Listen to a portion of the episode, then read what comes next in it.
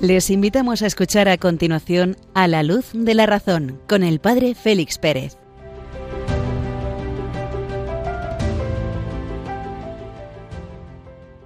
Muy buenas noches, queridos amigos de Radio María.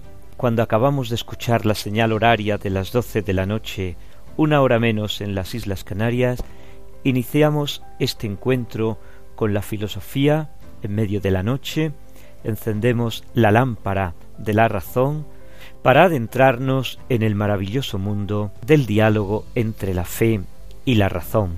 Le saluda desde Béjar con la Sierra ya Blanca por la nieve, en la provincia de Salamanca, el padre Félix Pérez.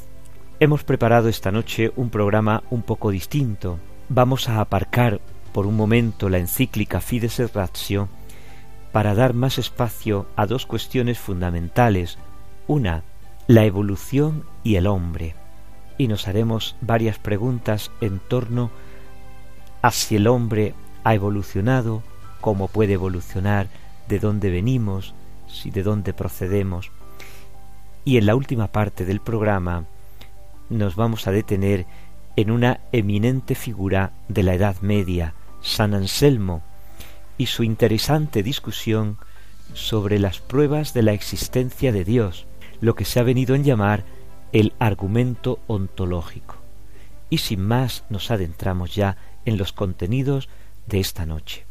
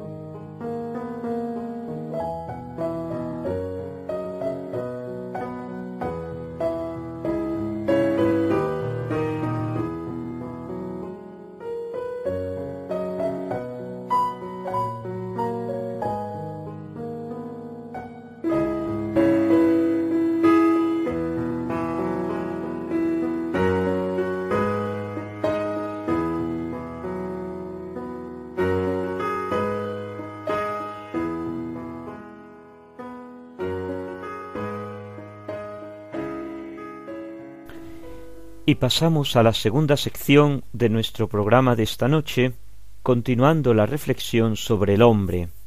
¿Quién soy yo? ¿De dónde vengo? Intentar dar respuestas a estas preguntas fundamentales es el objetivo de estas de estas reflexiones. Hemos visto en los pasados programas el origen del hombre, el origen de la vida, el origen del universo.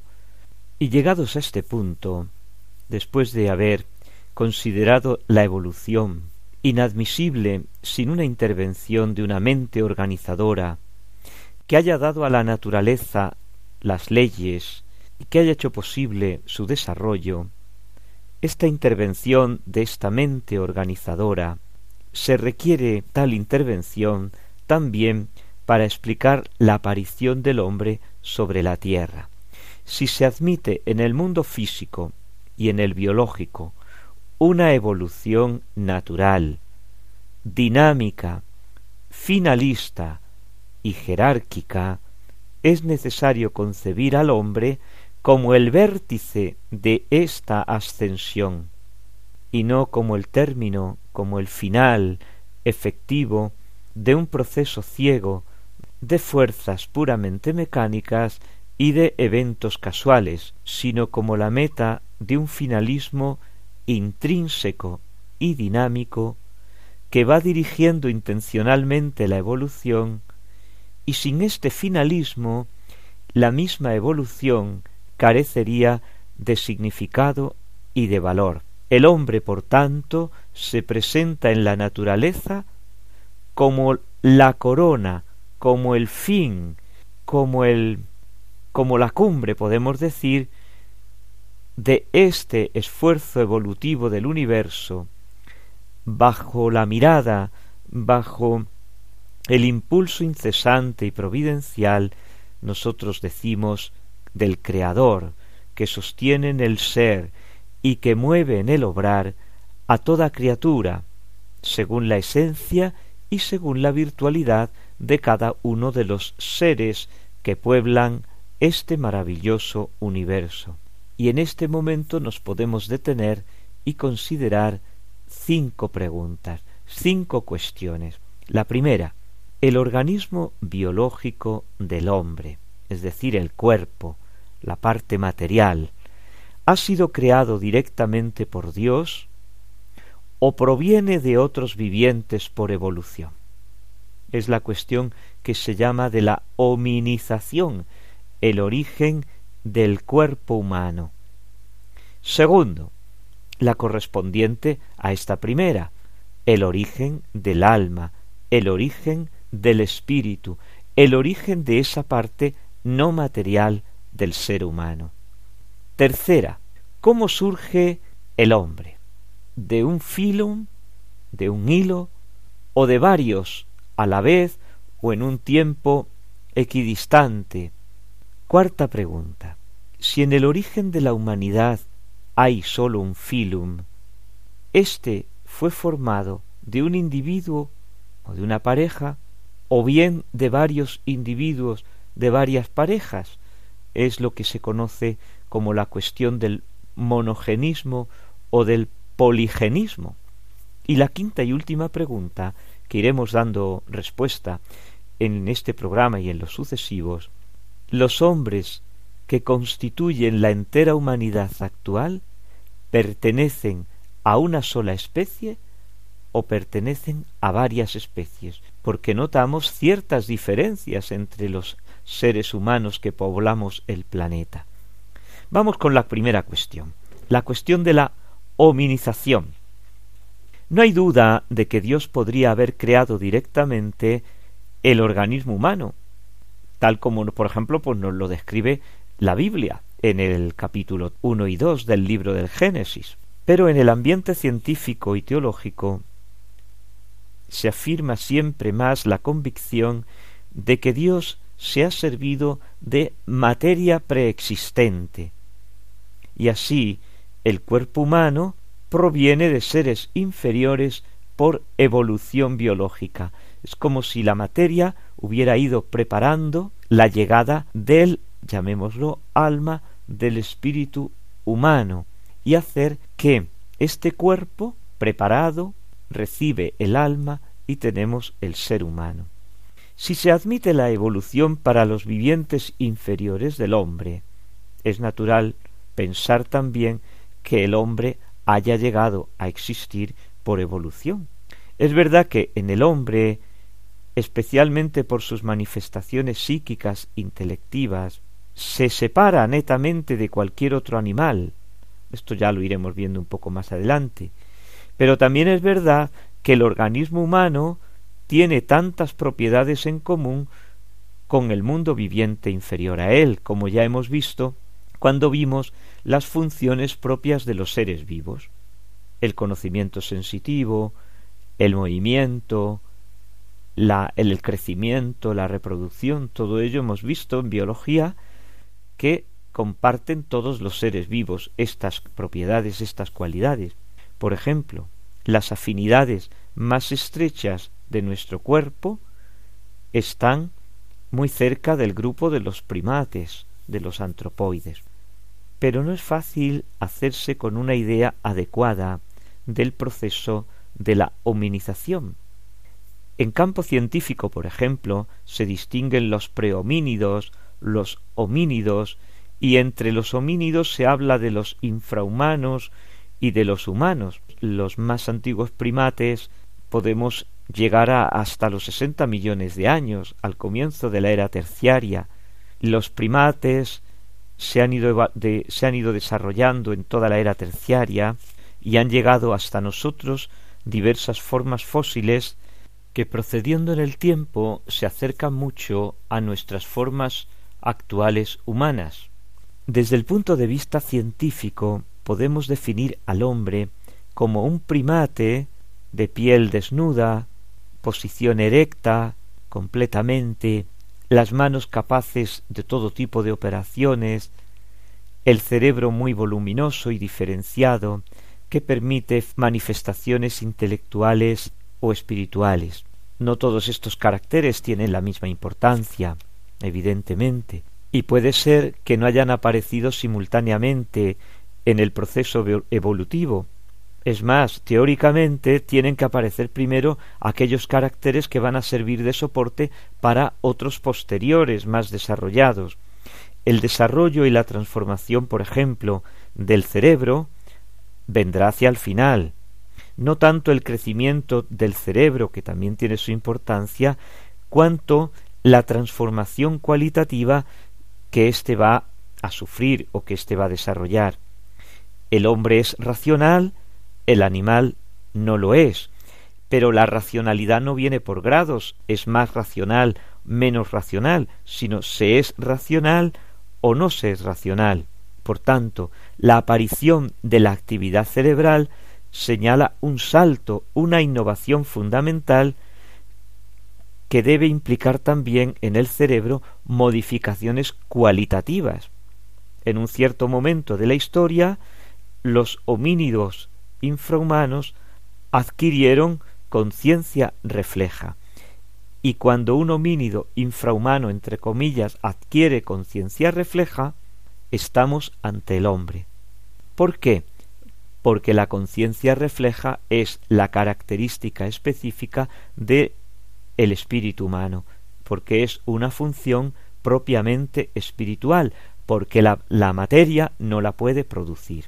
Dios, podemos decir, ha hecho surgir en esta materia adecuadamente dispuesta el espíritu, el espíritu humano. Y así el paso del no hombre al paso del hombre, a la llegada del hombre, es de unas proporciones enormes, ¿Por qué? Porque estamos tocando el paso de la materia al espíritu, una realidad que hasta ahora no conocíamos. Y siguiendo con el tema de la hominización, hemos de señalar algunos elementos. Por ejemplo, los homínidos infrahumanos predecesores del hombre no son los antropoides actuales, porque éstos se han desarrollado en una línea diversa de la del hombre. Hombres y antropoides actuales son géneros diversos que pertenecen a la misma familia. ¿Dónde están, por tanto, los predecesores del hombre? Los predecesores del hombre tienen que tener caracteres muy similares a los actuales, a los del hombre actual. Mientras la materia se iba disponiendo de, de modo que fuese posible la llegada del espíritu humano, la creación por parte de Dios directamente del alma que llamamos del espíritu humano. Estos predecesores del hombre no serían hombres y tampoco animales como los homínidos actuales. Serían homínidos infrahumanos con caracteres muy similares al hombre, que podríamos identificarlos paleontológicamente, pues por ejemplo con el Homo habilis o con el Homo erectus. La descendencia de los primeros hombres de un organismo inferior no contradice las exigencias de la fe. A la luz de la razón podemos comprender ese paso de los homínidos infrahumanos al hombre por una intervención especial de Dios. Sin embargo, no se puede decir que los primeros hombres provengan de animales por generación. El argumento tiene mucha fuerza metafísica, mucha fuerza filosófica. ¿Por qué? Porque se da generación cuando la acción tiende por su propia naturaleza a producir una naturaleza semejante a la del generante, entre generante y generado hay la misma naturaleza. Y esto se verifica sólo en el proceso de filiación, con el que un hombre es engendrado por otro hombre. En el caso del hombre, la naturaleza es superior de orden espiritual al homínido infrahumano, por tanto, necesitamos la intervención de una causa proporcionada externa al proceso propio generativo. Concluyendo, en la hominización observamos que es necesaria la intervención directa de Dios, del Creador, para pasar de la materia al espíritu, de los homínidos infrahumanos al hombre. Segunda pregunta que nos hacíamos. El origen del alma humana, el origen de la parte espiritual del hombre. Hemos venido viendo hasta ahora el origen del cuerpo, el origen de la materia, vamos deberíamos deberíamos ver ahora el origen del alma. Sin embargo, lo vamos a dejar para más adelante esta cuestión por la importancia, por el espesor filosófico que el origen del alma humana tiene. Y pasamos a la tercera pregunta. Suponiendo, como hecho probado, que el organismo humano tiene origen en seres infrahumanos, tendremos que admitir que este hecho ha ocurrido una vez en una sola región de la Tierra, en una sola época de la prehistoria, en una única población de homínidos, o, por el contrario, varias veces de organismos infrahumanos diversos, en épocas, en regiones diversas. En el origen de la humanidad, por tanto, un solo filum, un solo hilo, o hay varios. Es lo que se llama clásicamente el tema, el problema del monofiletismo o polifiletismo. Si es de un solo hilo del que proceden todos los homínidos, o es de varios filos, de varios hilos geográficamente o históricamente que van surgiendo homínidos por aquí y por allá. Las probabilidades teóricas del polifiletismo no son muchas. En las concepciones afinalísticas, según las cuales el hombre es el resultado de juego de mutaciones y selección, mutaciones casuales, fruto del azar y, la selección natural, el polifiletismo es inadmisible. Ya la formación de un solo hombre es absurda. Admitir que esto haya ocurrido varias veces por vías diversas en distintos lugares y en distintos momentos, esto es inconcebible. Por tanto, en las teorías afinalísticas no es posible el polifiletismo. Y en las teorías finalísticas, ¿qué? si todo está dirigido hacia un punto de la evolución que es el paso del prehomínido al homínido y este al hombre, no hay ningún problema en que finalísticamente aparecieran por aquí y por allá esos, esos desarrollos. Sin embargo, no se elimina la extrema improbabilidad. En efecto, admitiendo las tendencias finalísticas para llegar a este resultado extraordinario que es el hombre, cae la imposibilidad, pero no la improbabilidad. ¿Por qué? Porque el carácter único y excepcional del fenómeno humano en su totalidad, la absoluta originalidad biológica, la estrecha unidad específica de las diversas razas humanas, encuentran una explicación mucho más racional a la luz de la razón en la hipótesis monofilética todos procedemos de un mismo filum que en la polifilética, aunque estemos dirigidos hacia ese punto por una mente organizadora, por una mente ordenadora, por un finalismo ínsito en la misma naturaleza. Crea menor dificultad pensar que el hombre, este maravilloso viajero inmigrante, haya superado diversas veces en el curso de milenios las mayores distancias geográficas, más que haya superado dos veces, sólo dos veces, el abismo que le separa del mundo animal. Por tanto, a la luz de la razón, el polifiletismo es difícilmente sostenible. Y lo dejamos aquí por hoy, Dejamos para el próximo día la cuarta pregunta, si todos provienen de uno o de varios sujetos, de una o varias personas, lo que se suele denominar el poligenismo o el monogenismo, y la quinta pregunta, si realmente existe una especie humana, una única especie humana. Con este momento musical entramos en la siguiente sección.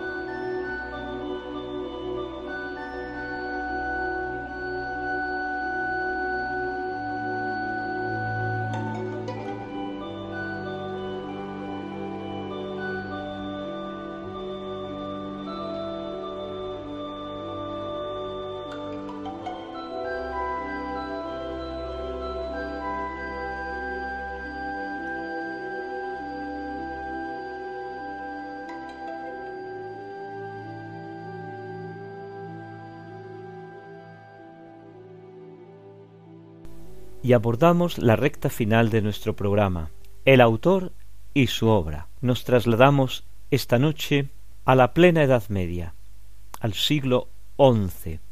San Anselmo de Canterbury, San Anselmo de Aosta, San Anselmo de Beck.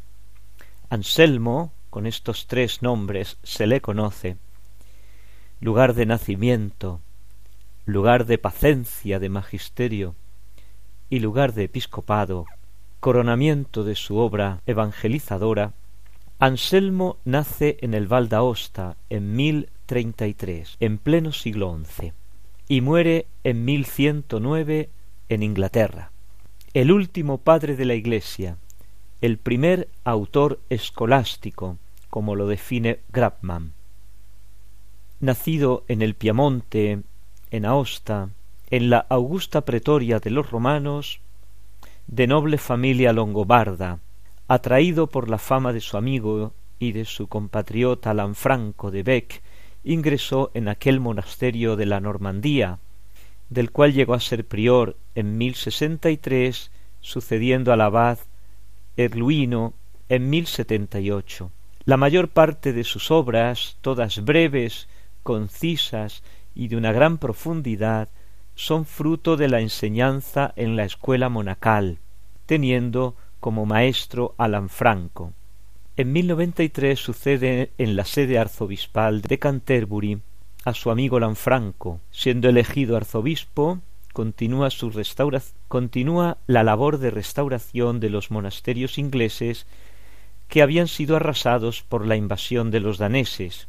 Despliega allí una actividad extraordinaria defendiendo la libertad y el poder espiritual de la Iglesia frente a las injerencias del poder civil, lo que le valió un destierro. Regresando de nuevo a Inglaterra en 1106, murió el 21 de abril de 1109. Vamos a destacar algunas obras fundamentales para así ver un poco el estilo con que con que se va a enfrentar a los grandes problemas del momento, a los grandes problemas de la filosofía del momento. Nuestro monje, Anselmo. Diálogo de gramático, precisamente sobre las escuelas monacales y su método de enseñanza. Monologion y proslogion sobre la existencia de Dios y la relación entre la fe y la razón.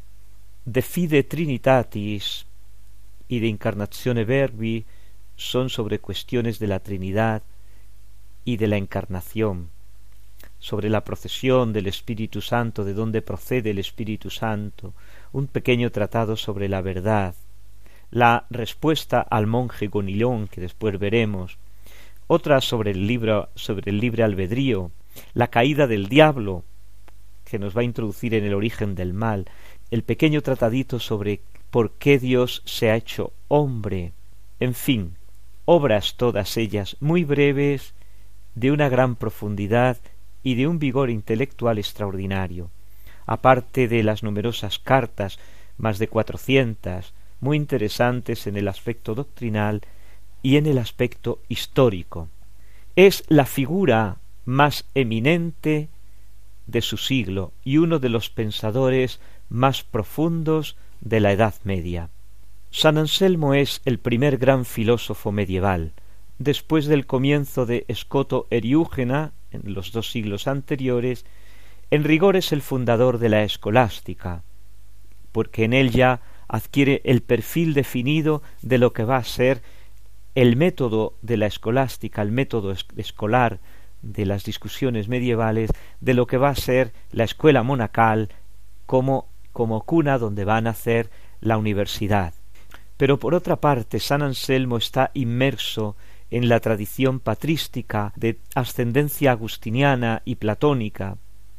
También tiene algunos aspectos neoplatónicos que van a influir fuertemente en la escolástica posterior. Los árabes y con ellos Aristóteles aún no han hecho aparición en el horizonte intelectual. San Anselmo es un fiel hijo de San Agustín.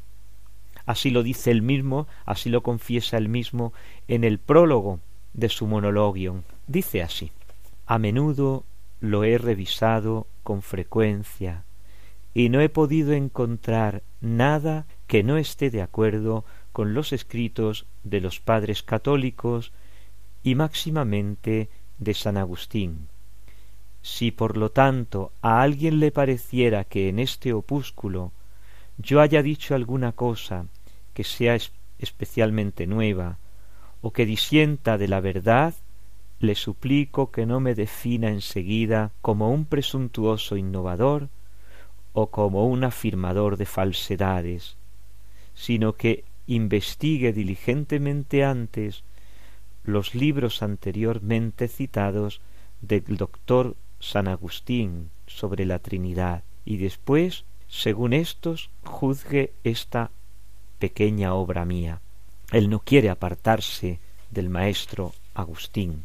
Pero por otra parte, se encuentran ya en San Anselmo las líneas generales que van a definir lo que llamamos la escolástica, ese periodo eh, grande de la Edad Media, donde se va fraguando como método la escuela y la universidad y como contenido las grandes cuestiones de la filosofía y de la teología que van a florecer y a fructificar en la modernidad y en la edad contemporánea. Todo brota de este tronco común que es la, que es la universidad medieval. Del amplio abanico de las cuestiones que estudia y solventa San Anselmo nos vamos a, nos vamos a fijar esta noche principalmente en dos. las relaciones entre la fe y la razón que nos van a dar mucha luz para el sesgo del programa, especialmente para el comentario a la, encíclica del Papa Grande, Fides et Ratio, que venimos haciendo en la primera parte, las relaciones entre la fe y la razón, y después la fundamental cuestión en San Anselmo de los argumentos para mostrar, digo mostrar más que demostrar, la existencia de Dios. Respecto a la primera cuestión, las relaciones entre la fe y la razón, su actitud ante la filosofía es una conclusión y para poder entenderla hay que tener en cuenta las controversias que existían en aquel momento entre los partidarios y los impugnadores de la dialéctica como ciencia. Aquellos debates habían vuelto a plantear los problemas de la ratio y de la autoritas, de la razón y de la fe. Y San Anselmo va a adoptar una posición armónica de equilibrio entre las dos. Contra aquellos dialécticos exagerados que afirmaban la supremacía de la razón, San Anselmo va a afirmar la absoluta suficiencia de la fe. En el orden jerárquico, lo primero es la fe, porque es conocimiento divino, y después la razón, lo primero es creer y después entender. La fe es el punto de partida y la primera fuente de nuestro conocimiento. No se entiende para creer, sino que después de creer hay que tratar de comprender lo que se ha creído. La fe suministra las verdades y la razón ayuda a entenderlas, a explicarlas, a corroborarlas con argumentos de orden natural. Por otra parte, frente a los antidialécticos de los, del siglo anterior, que repudiaban la ciencia humana, San Anselmo, siguiendo las huellas y el ejemplo de los padres de la Iglesia y en especial de San Agustín, defiende su utilidad, la utilidad de la ciencia, la utilidad de la razón, para la explicación y la comprensión de las verdades recibidas por la fe.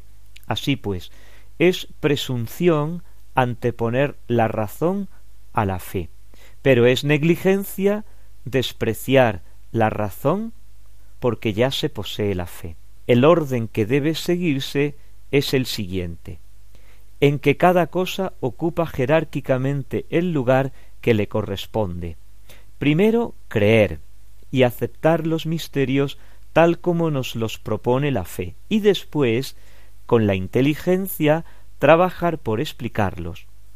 El resultado de este procedimiento es el intellectus fidei, el conocimiento de la fe, con lo cual la fe cristiana se va haciendo, entre comillas, por favor, racional, se va haciendo comprensible, y así la inteligencia de la fe es el grado más alto a que puede llegar el entendimiento humano antes de penetrar en el cielo, en el estado de perfección.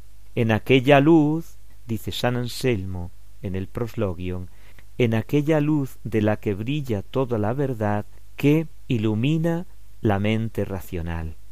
Y así San Anselmo cree para entender, y no a la inversa, pero no se trata tampoco de algo separado de la fe, porque es la fe misma la que tiende a saber, la fe la que busca inteligencia, y esto porque emerge del carácter interior, del carácter interno de la fe.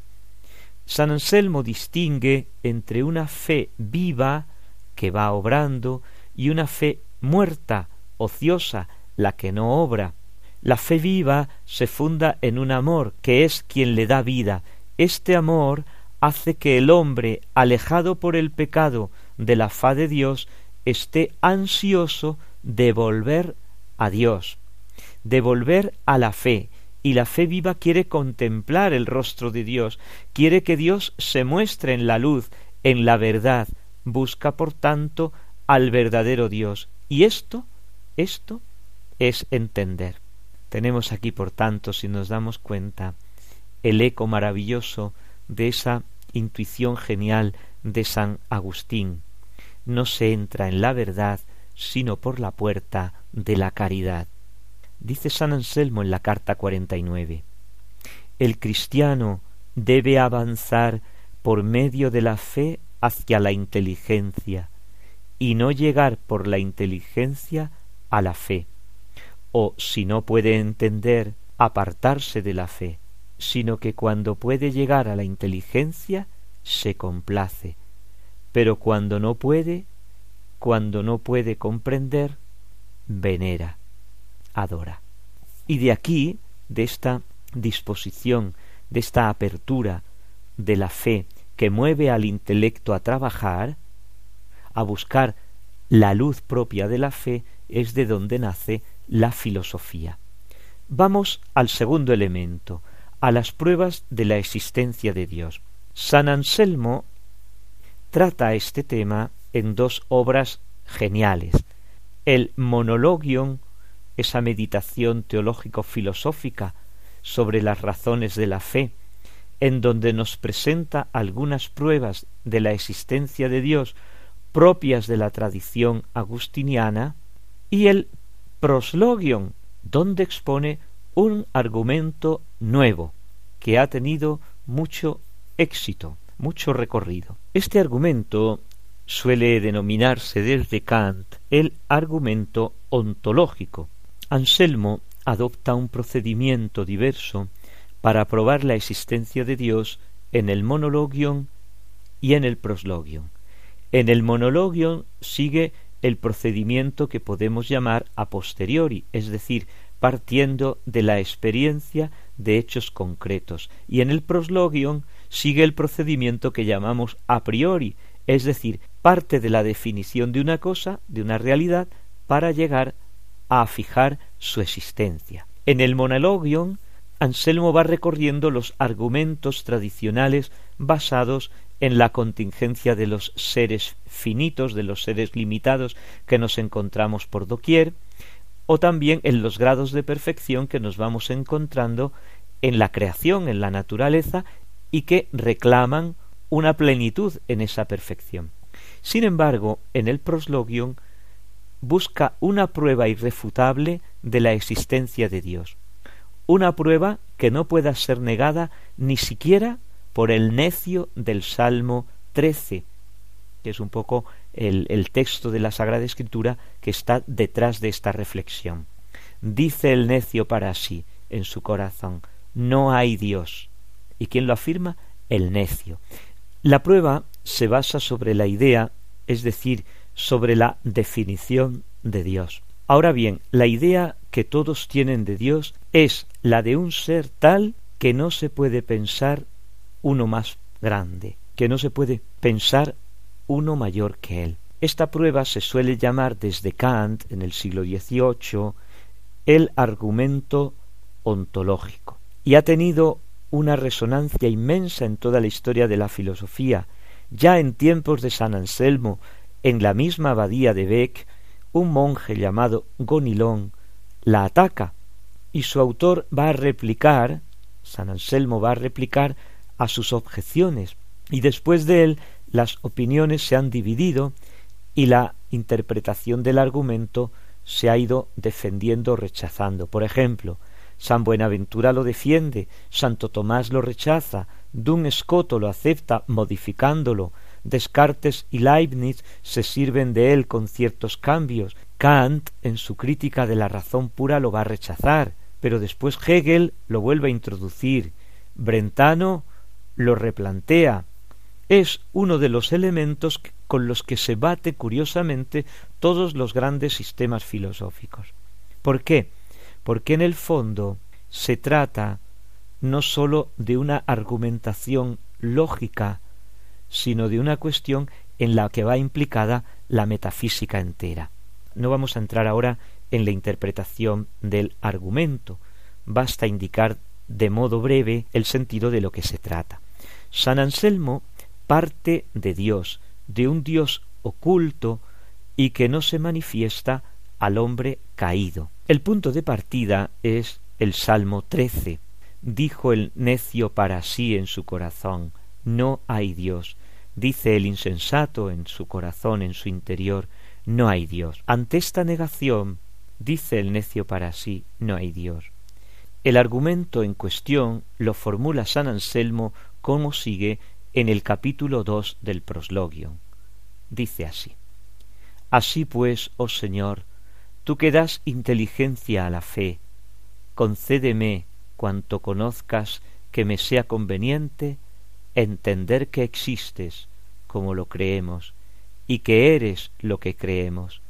Ciertamente, creemos que tú eres algo mayor de lo cual nada puede ser pensado, de lo cual nada puede ser pensado. Se trata de saber si existe una naturaleza que sea tal, porque el insensato ha dicho en su corazón, no hay Dios.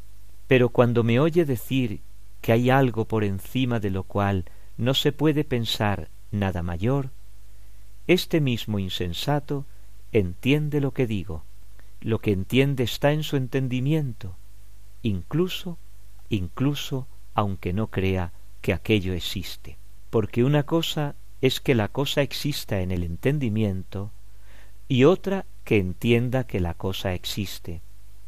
Porque cuando el pintor piensa de antemano el cuadro que va a hacer, lo tiene ciertamente en su entendimiento, pero no entiende todavía que exista lo que todavía no ha realizado. Cuando por el contrario lo tiene pintado, no solamente lo tiene en el entendimiento, sino que entiende también que existe lo que ha hecho. El insensato tiene que conceder que tiene en el entendimiento algo por encima de lo cual no se puede pensar nada mayor, porque cuando esto oye, lo entiende, y todo lo que se entiende existe en el entendimiento. Y ciertamente aquello mayor que lo cual nada puede ser pensado, no puede existir sólo en el entendimiento, pues si existe, aunque sólo sea también en el entendimiento, puede pensarse que exista también en la realidad, lo cual es mayor. Por consiguiente, si aquello mayor que lo cual nada puede pensarse existiese sólo en el entendimiento, se podría pensar algo mayor que aquello que es tal que no puede pensarse nada mayor. Conclusión.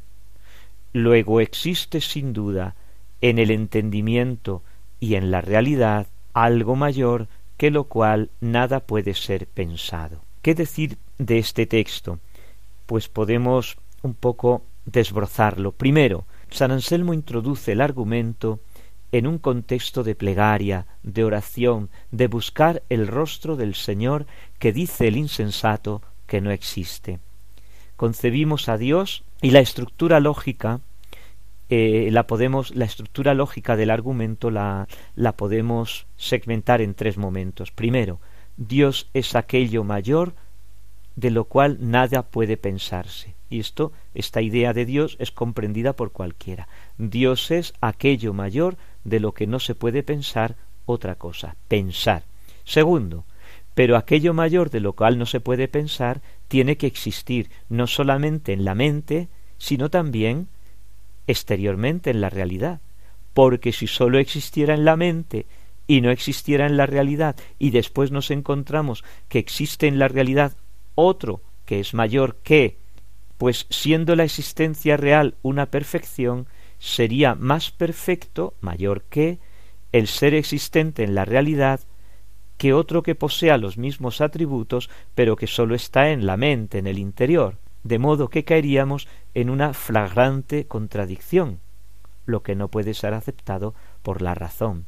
En consecuencia, Dios existe no sólo en la mente como idea, sino también fuera de la mente como realidad. El argumento pues se desarrolla a partir de una definición de Dios que a juicio de San Anselmo puede ser comprendida y aceptada por todos. En el segundo momento se centra en el análisis de esa idea, comprendida y aceptada por todos, y en sus implicaciones, recalcando el absurdo que resultaría de concebir mentalmente un ser perfecto y negarle en la mayor de las perfecciones, que es la existencia, concluyendo que existe necesariamente Dios como una exigencia de la razón para evitar el absurdo. Un monje contemporáneo de San Anselmo, Gonilón, criticó en un tratadito el Liber pro incipiente, el, el, libro a favor de ese necio del Salmo trece, la validez del argumento, alegando que el paso de lo ideal, lo pensado, lo dentro de mí, a lo real, lo existente, no está justificado, porque dichos elementos son heterogéneos, no son equivalentes. Para explicar la ilegitimidad de este argumento se sirve de una famosa metáfora, la isla maravillosa. Supongamos que alguien tiene la idea de unas islas afortunadas, perfectas y paradisíacas, y concluye que a partir de tal idea deben existir necesariamente esas islas, pues la existencia es una perfección mayor que el mismo pensamiento. Nadie daría crédito a la persona que argumentara de tal modo, que pretendiera demostrar la existencia de esas islas afortunadas, resultando la ilegitimidad del argumento de pasar del pensamiento a la realidad. Y San Anselmo le replicó, destacando lo impropio de esta comparación.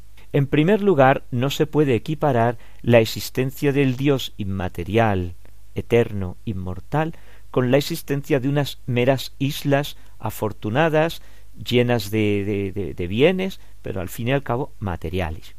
Y segundo, Dios es un ser necesario, mientras que las islas son contingentes, pueden existir o no, por lo que no hay en su idea, en su concepto, nada que nos conduzca a pensarlas como necesarias y por lo tanto como existentes. Pero si esto es así, introduce San Anselmo ya en la idea de Dios unas exigencias metafísicas como son la existencia de seres contingentes y la existencia de un ser necesario, o la organización de lo real en distintos grados, alejándose del punto de partida que era meramente, diríamos, lógico. Y aquí es donde están donde están las disputas entre los distintos autores, filósofos que van a venir posteriormente, si estamos en el plano del pensamiento, de la lógica, de las exigencias de nuestra razón, o si estamos en el plano de la metafísica, es decir, de la existencia de los seres reales.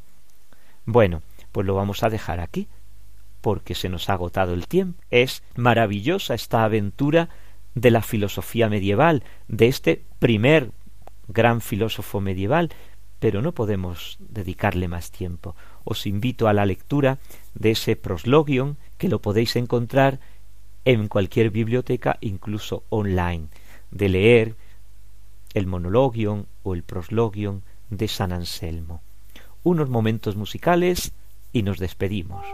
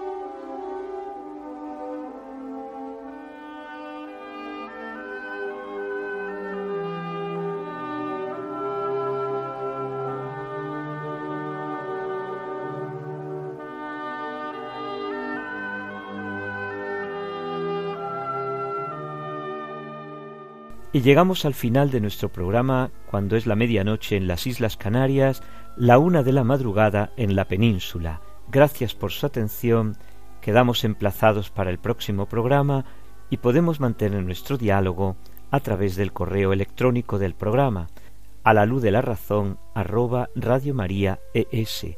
Buenas noches, que Dios os bendiga.